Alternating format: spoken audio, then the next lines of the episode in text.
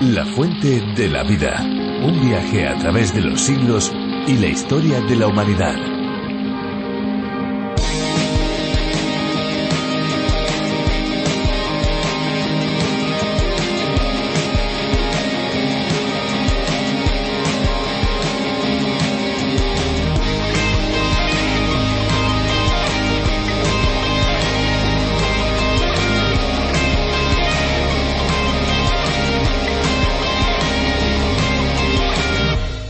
El mar, infinito y enigmático, está lleno de misterios y la mayor parte de ellos todavía no han sido descubiertos.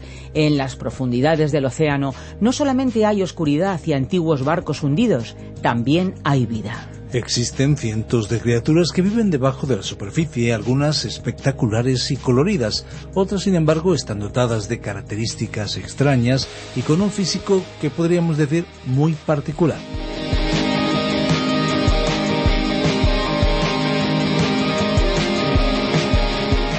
Hola amigos, bienvenidos a esta nueva entrega de La Fuente de la Vida. ¿Qué tal? ¿Cómo se encuentran? ¿Bien? Pues estupendo. ¿Regular? ¿Mal? Pues en unos minutos van a tener la oportunidad de mejorar su estado. Están en el mejor lugar, porque La Fuente de la Vida es un espacio que calma la ansiedad y alimenta el alma. Bienvenidos. Claro que sí, como dice mi compañera Esperanza Suárez, eh, prepárense para mejorar su estado con nosotros. Y es que eso es posible porque nuestro espacio está basado en la palabra de Dios. No mejoramos nosotros el estado de ustedes, pero Dios mismo sí. Les saluda Fernando Díaz Sarmiento. Les doy la bienvenida. Teniendo en cuenta la realidad de nuestro país, la fuente de la vida, cuya idea original es de John Vernon Magui de su programa A través de la Biblia, es un espacio que tiene un enfoque claro para dar a conocer buenas noticias, las mejores noticias que se puedan dar y que se puedan recibir, las buenas noticias de Jesucristo, un mensaje relevante de la Biblia y siempre con una actitud de respeto hacia otras creencias e interpretaciones. Y así tenemos oyentes de diferentes edades que se acercan a la Biblia desde distintas perspectivas. Algunos pertenecen a grupos catecumenales, otros se identifican como sacerdotes, monjas, estudiantes, profesores universitarios, amas de casa, estudiosos de la palabra de Dios, una variedad grande de personas. No sé si lo saben, pero durante el tiempo de misión de la Fuente de la Vida nos llegan testimonios hermosos de cómo la palabra de Dios traspasa fronteras y penetra con poder transformador en los hogares y, lo más importante, en los corazones. Desde luego es extraordinario poder utilizar este medio para el crecimiento y la formación de aquellos que quieren acercarse a la Biblia de una manera profunda y sistemática, así que nosotros ya estamos listos. Sin perder tiempo, damos lugar a uno de los ingredientes característicos también de este espacio, la música. La canción de hoy suena así.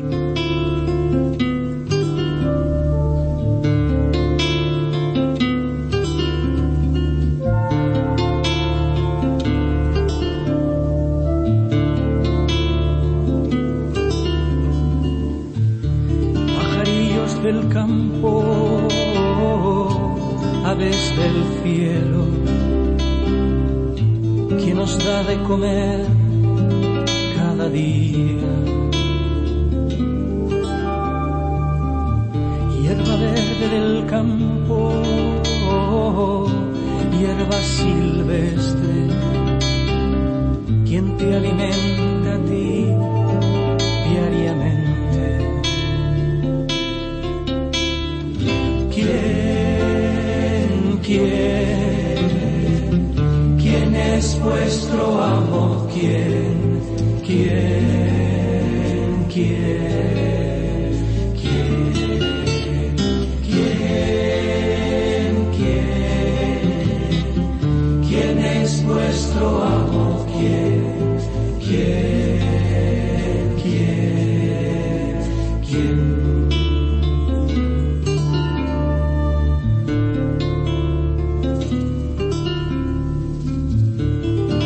mariposa fugaz, ¿quién te ha cambiado? Si es verdad que antes eras un gusano. Abejas del panal, trabajadoras, quien nos paga el jornal hora por hora. ¿Quién, quién, quién es vuestro amo? ¿Quién, quién?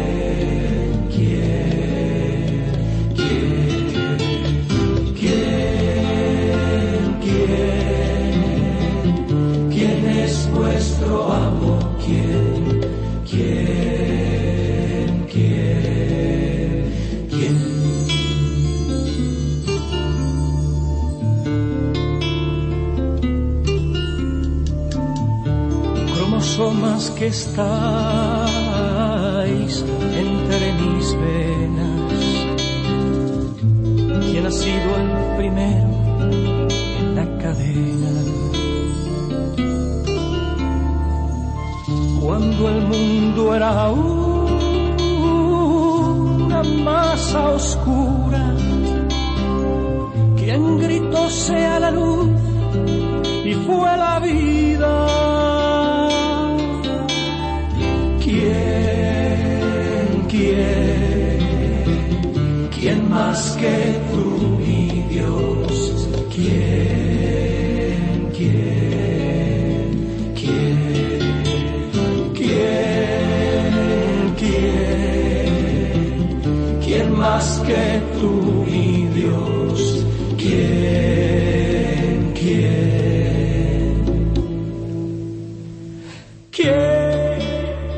A veces nos sentimos desanimados con las tareas que debemos realizar muy a menudo podemos ser invadidos por la falta de deseos, de ganas, que nos quitan la motivación de esforzarnos. Hay muchos motivos, la verdad, que nos pueden llevar a ello, entre los que se encuentran principalmente la falta de una compensación en la medida que nos gustaría. Por otra parte, hay que pensar también que cuando nos acordamos que todo lo que tenemos es un regalo de Dios, nuestra perspectiva empieza a cambiar, se transforma.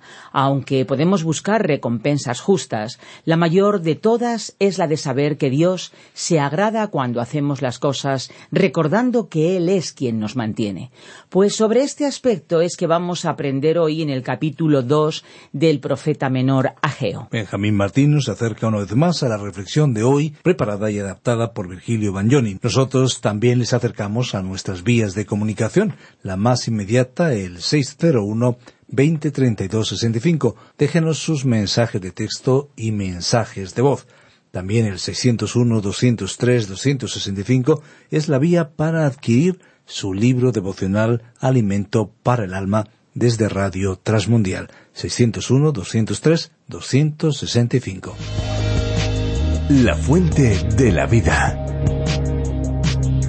Ageo capítulo 2 versículos 3 y 4.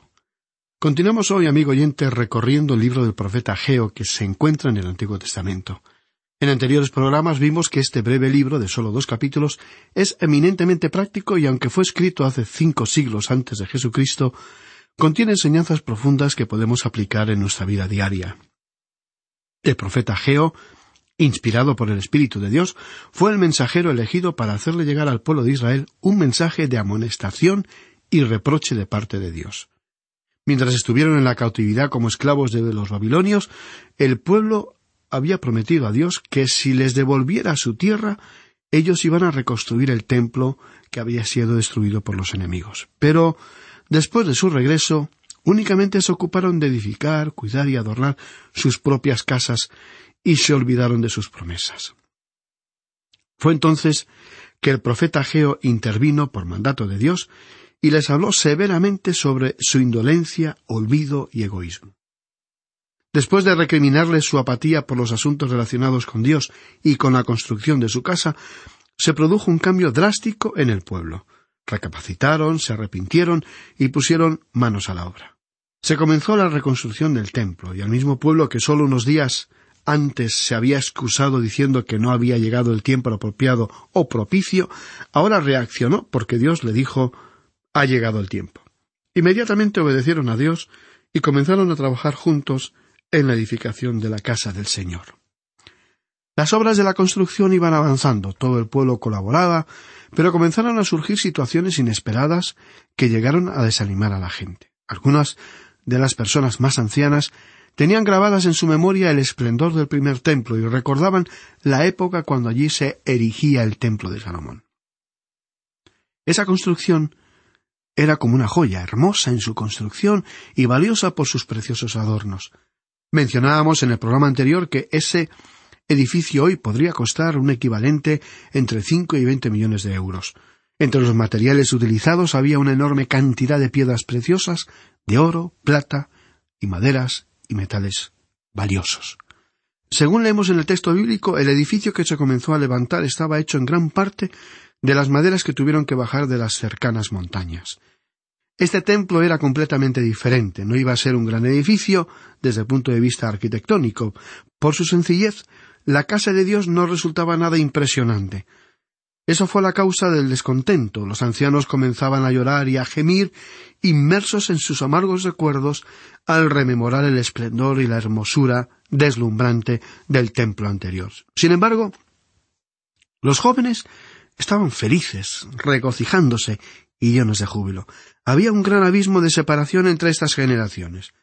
Los ancianos, curtidos por el tiempo y las terribles experiencias en la cautividad, recordaban con melancolía los pasados tiempos que, según ellos, habían sido mejores que los presentes. Pero la juventud sólo veía su presente, anhelaba disfrutar la libertad y la oportunidad de volver a construir un porvenir. Esa situación de descontento y crítica interna llegó a dañar el ánimo y la perseverancia de aquellos que estaban involucrados en la construcción. Era como un cubo de agua fría que empañaba el espíritu festivo con el que emprendían las obras del nuevo templo. Las quejas, los lamentos y las críticas de los ancianos causó impacto entre la gente, y el entusiasmo inicial, por el empuje del profeta Ageo, estaba desapareciendo. Pero Dios no era indiferente ante esa situación contradictoria y le dio una palabra específica a Geo para que la transmitiese a su pueblo. Vamos a leer el versículo tres del capítulo dos del libro de Ageo. ¿Quién ha quedado entre vosotros que haya visto esta casa en su gloria primera y cómo la veis ahora? ¿No es ella como nada delante de vuestros ojos? Dios vio que ellos estaban comparando los dos templos, el que había construido Salomón con gran esplendor y derroche de adornos, una obra de arte que causó la admiración y la envidia de los pueblos vecinos, y ahora este nuevo templo, más sencillo, sin grandes pretensiones, no podría compararse el uno con el otro. Dios, que conocía bien los corazones, intervino por medio de su mensajero Ageo. Les dio la razón en que no se podía comparar una casa con la otra, una circunstancia pasada con las condiciones actuales a las que ellos se enfrentaban. Sigamos leyendo el siguiente versículo cuatro. Pues ahora, Zorobabel, esfuérzate, dice Jehová. Esfuérzate también, Josué, hijo de Josadac, sumo sacerdote, y cobrad ánimo, pueblo todo de la tierra, dice Jehová, y trabajad, porque yo estoy con vosotros, dice Jehová de los ejércitos. Qué versículo maravilloso y qué mensaje tan tierno y preocupado. Fue una palabra de ánimo y aliento de parte de Dios el que les transmitió a Habacuc. El desafío de Dios fue un reto doble. Tres veces dijo Dios, esfuérzate. Él envió esa palabra al gobernante Zorobabel, esfuérzate. Igualmente al líder religioso le envió el mensaje, esfuérzate. Y al pueblo también lo nombró, para que Habacuc le transmitiera el mensaje, cobrad ánimo. Dios quería que nadie se sintiera excluido por diferente que fuese su condición o situación. Todos tenían que esforzarse, desde el gobernante, pasando por las más altas jerarquías religiosas, hasta el pueblo más llano. Esforzaos. Dios tenía tal preocupación por su pueblo que le envió un mensaje tan sencillo, expresado de una manera tan cercana y cariñosa. Ahora, el apóstol Pablo también escribió unas palabras de mucho aliento en su epístola a los Efesios. En un mundo tan grande, tan complicado y conflictivo que nos ha tocado vivir, ¿qué puede servirnos de aliento, estímulo y ánimo? Los hijos de Dios los que hemos creído en el Señor Jesucristo, muchas veces desfallecemos al sentir que nadamos contra corriente. Nos agotamos en el esfuerzo de mantener nuestra ética cristiana. Creemos que somos pocos en número en medio de una sociedad poscristiana y posmoderna. ¿Cuál es la respuesta para esa circunstancia? Aquí tenemos la respuesta de Dios por medio del apóstol Pablo que escribió en el capítulo seis, versículo diez. Por lo demás, hermanos míos, fortaleceos en el Señor y en el poder de su fuerza. Esa advertencia o consejo de Pablo es vital para cada hijo de Dios. Nosotros no podemos hacer nada por nuestras propias fuerzas, o deseos, o voluntad, pero es el poder de Dios quien quiere y puede hacer mucho. Fortaleceos en el Señor. Qué maravilloso descanso. Encontramos ese mismo pensamiento en la epístola a los Hebreos capítulo once versículo treinta y cuatro. Apagaron fuegos impetuosos, evitaron filo de espada, sacaron fuerzas de debilidad, se hicieron fuertes en batallas, pusieron en fuga ejércitos extranjeros. Dios, a través de toda la historia de la humanidad, ha usado a personas débiles y situaciones que humanamente estaban perdidas para mostrar su poder y gloria. Dios no busca o necesita espaciosos edificios, bien adornados, esas grandes y hermosas catedrales con magníficas obras de arte. La grandiosidad de un templo no garantiza de que todos los que asisten a algún servicio religioso genuinamente asisten para acercarse a Dios o sientan un profundo deseo de conocerle más y mejor. De modo que, estimado oyente, en el estudio que hoy nos ocupa encontramos una palabra de aliento. Podemos y debemos ser fortalecidos en el Señor. El apóstol Pablo también hizo la misma recomendación cuando escribió al joven predicador Timoteo en el capítulo dos, versículo uno de su segunda epístola a Timoteo. Tú, pues, hijo mío, esfuérzate en la gracia que es en Cristo Jesús.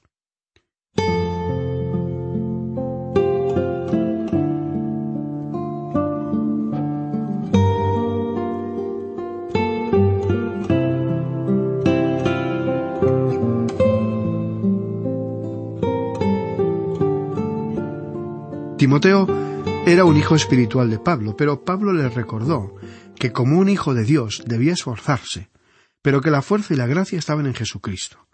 Hay muchas personas que repiten una y otra vez Sí, soy un hijo o una hija de Dios, pero en realidad soy tan insignificante, no soy nadie, tengo poco y soy poca cosa. Mi trabajo y mi vida son insignificantes, lo que hago no tiene mayor trascendencia. Estimado amigo oyente, si usted piensa en estos términos de sí mismo y de su vida, entonces tenemos buenas noticias. El enemigo de su alma, el diablo, está sembrando semillas de incredulidad y desconfianza en su mente y corazón. El único que es capaz para determinar nuestro valor es Dios, quien utiliza una vara de medir distinta a la que usamos nosotros cuando evaluamos o juzgamos a una persona. Dios tiene una escala de valores muy distinta a la nuestra y su regla de medir es completamente diferente. Él no juzga el tamaño o la importancia de lo que hacemos para Él. A Dios no le podemos impresionar con nada de lo que hagamos. Dios ve en lo profundo de nuestro corazón y conoce la verdad sobre nosotros, sus hijos amados. A Dios lo que verdaderamente le importa es lo que el apóstol Pablo explicó tan claramente en la primera carta a los Corintios, capítulo 16, Versículo 13. Velad, estad firmes en la fe, portaos varonilmente y esforzaos. Pablo estaba hablando a los creyentes en Corinto, a personas muy nuevas en la fe de Jesucristo, a las que comparó con niños recién nacidos, lactantes, que sólo pueden recibir leche espiritual, es decir, que sólo comprendían los temas más básicos de la fe. Pablo les estaba animando a salir de sus cunas y que crecieran para llegar a ser fuertes en el Señor. ¿Cómo necesitamos en nuestros días a creyentes en Jesucristo maduros, equilibrados, con los pies en la tierra, pero con el corazón y la mente en los asuntos de nuestro Padre Celestial?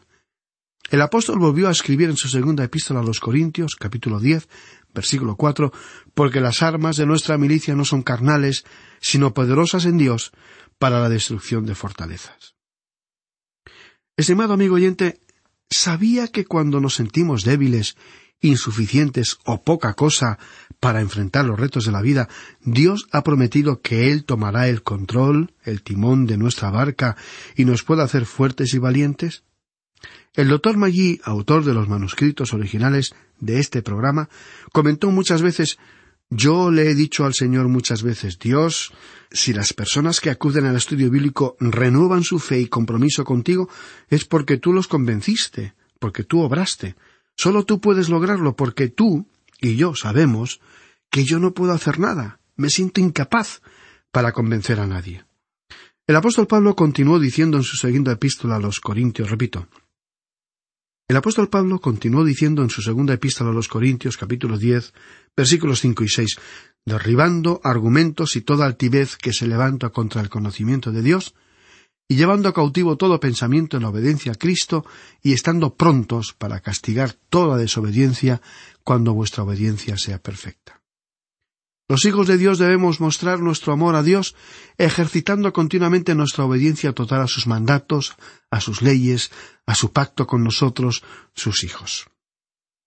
Por ello, una y otra vez, la palabra de Dios nos recuerda que debemos esforzarnos, y Dios envió este mismo mensaje a su pueblo por el profeta Ageo, reconociendo que el templo que estaban construyendo no era tan impresionante como el anterior, tan magnífico y deslumbrante, Dios les dijo Yo sé todo eso. Solo te mando que te esfuerces. Ese es mi reto. Dios reiteró ese mandato tres veces, para darle toda la importancia que para él tenía, pero añadió algo más. Continuó diciendo y trabajad. Dios encarga a cada hijo suyo una tarea, algo para hacer, algo que le glorifique, algo que ayude a extender el reino de Dios en esa tierra. Quizá nos pueda parecer que la obra o tarea de otro cristiano es más importante, más glamorosa, más interesante. Pero solo será Dios quien determine quién está haciendo la mejor obra. La palabra de Dios enseña que cuando lleguemos al cielo veremos que muchas personas a las que quizá en la tierra considerábamos como pequeñas e insignificantes, allí nos sorprenderá por la importancia que Dios les dará. El Dios Todopoderoso es el único que puede juzgar y determinar la importancia real de cada persona y de su obra. En el cielo, en la presencia de Dios, nos llevaremos más de una sorpresa porque Dios ve y evalúa con otra métrica que no tiene nada que ver con la nuestra.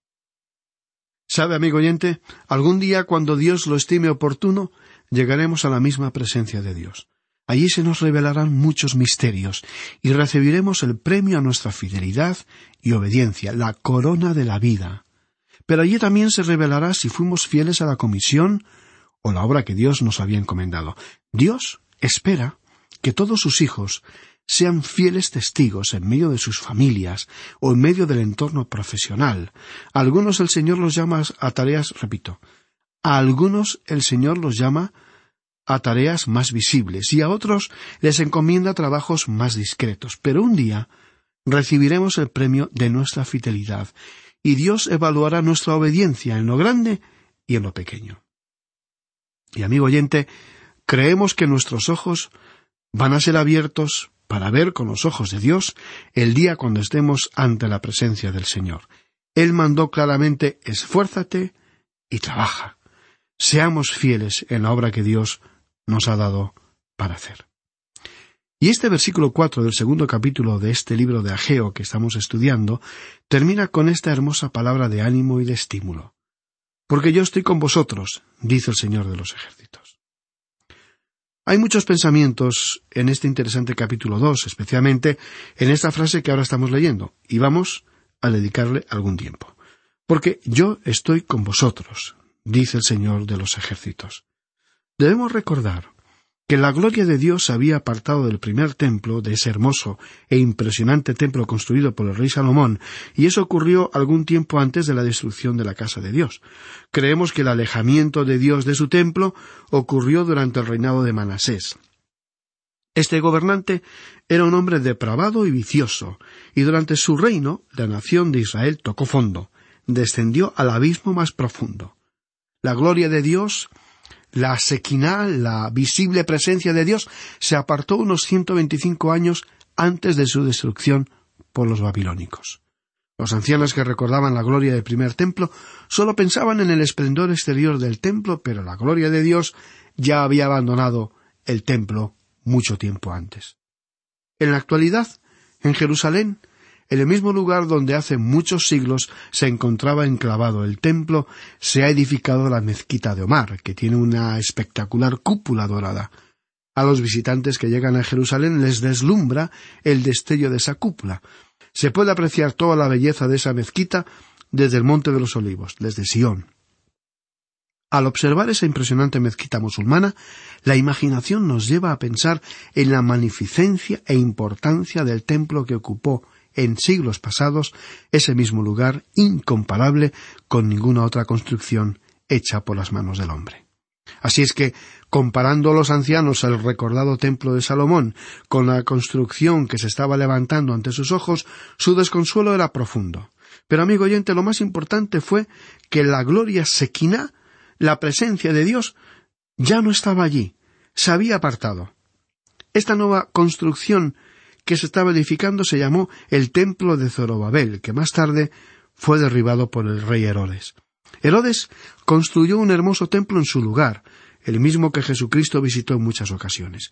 Ese templo nunca fue finalizado, y en el año setenta después de Cristo, Tito, con su ejército romano, lo destruyó. Solo quedaron las impresionantes piedras del famoso Muro de las Lamentaciones como un recuerdo de aquella grandiosidad. El Señor Jesucristo siempre contempló el templo como la casa de Dios, como una sola, y no como tres templos sucesivos. La casa que el pueblo construyó en los tiempos de Ageo estuvo en la misma línea con la construcción, repito. La casa que el pueblo construyó en los tiempos de Ageo estuvo en la misma línea con la construcción que siglos más tarde encontraría el Señor Jesús y al que visitó muchas veces durante su ministerio. Ahora meditemos por un momento sobre la persona de Jesucristo. Él era la gloria sequiná de Dios. Él era Dios manifestado en la carne, en su humanidad. De él Juan dijo Contemplamos su gloria, Jesucristo entró muchas veces en el templo de Herodes, pero tuvo que limpiarlo porque allí no estaba la siquiná, la gloria de Dios. Dios les dijo a los desanimados constructores del pequeño y humilde templo en los días de Ageo, sí, es cierto que este templo es diferente, es sencillo, pero yo estoy con vosotros. Más importante que tener un hermoso edificio es contar con la presencia de Dios. Necesitamos tener una percepción y una visión correcta de lo que es real y verdadero desde la perspectiva de Dios para saber qué obtendrá su bendición y qué carecerá de ella. Vamos a detenernos aquí por hoy, pero continuaremos con el final del capítulo dos en nuestro próximo programa. Mientras tanto, nos permitimos sugerirle que complete la lectura de este capítulo dos del libro de Ageo para estar mejor informado para nuestro próximo estudio. Qué bueno es descubrir juntos el mensaje de la Biblia cuyas enseñanzas son realmente refrescantes para el alma y para la vida de una manera totalmente integral. Por supuesto. Y como nos acercamos ya al final del programa, queremos recordar que estos estudios, estas reflexiones de la Fuente de la Vida, también están disponibles en lafuentedelavida.com. Así es, allí encontrarán los podcasts del programa y también pueden acceder a los bosquejos y las notas de cada programa. Pueden solicitarlos, recuerden, a nuestro número, el 601-203-265, y siempre lo pueden hacer a través del WhatsApp con un mensaje de texto o mensaje de Y antes de marcharnos, es bueno que sepan, es importante que se pueden bajar al teléfono móvil o a otro dispositivo electrónico la aplicación de la Fuente de la Vida, que también está disponible con el nombre de A través de la Biblia. Es una aplicación multilingüe donde podrán encontrar la versión que estamos transmitiendo. Y como no, nos toca recordarles una vez más nuestras vías de comunicación, ya que la radio es un medio fugaz. Nuestros números son el 91 422 0524 y también 601 203 265, que ya les recordaba ambos con el prefijo más 34 si nos están contactando desde fuera de España. También pueden escribirnos al apartado de correos 24081, código postal 28080 de Madrid. Y si lo prefieren, pueden también hacerlo por medio del correo electrónico info. Esta es una producción de Radio Encuentro, Radio Cadena de Vida. Somos Radio Transmundial en España. Ahora nos toca agradecer su complicidad, esperanza, tantos oyentes y tantos amigos que hacen posible que la fuente de la vida llegue a más eh, personas. Toca decirles gracias y decir algo más. Pues sí, lo que toca decirles es que hay una fuente de agua viva que nunca se agota. Beba de ella. Este ha sido un programa de Radio Transmundial producido por Radio Encuentro, Radio Cadena de Vida.